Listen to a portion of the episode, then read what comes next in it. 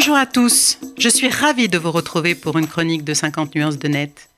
Cette semaine, je souhaitais revenir sur le dernier livre du romancier Éric Reynard, Comédie française, qui revient sur l'invention d'Internet et sur sa découverte surprenante, Internet, le réseau mondial que nous connaissons aujourd'hui avec plus de 4 milliards d'utilisateurs, aurait dû être français.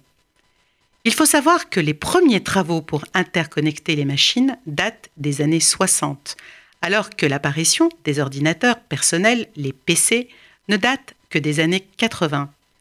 C'est la DARPA, l'agence du département de la défense des États-Unis, qui lance en 1969 le premier réseau informatique, ARPANET, pour répondre à son besoin de disposer d'un système de communication qui sera fiable, bâti sur un ensemble d'interconnexions et décentralisé pour être plus difficilement attaquable.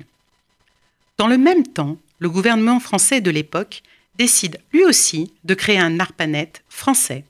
Ce sera le réseau Cyclade qui fonctionne selon le même procédé, un réseau partagé, ouvert et décentralisé. Le réseau Cyclade est lancé en 1972.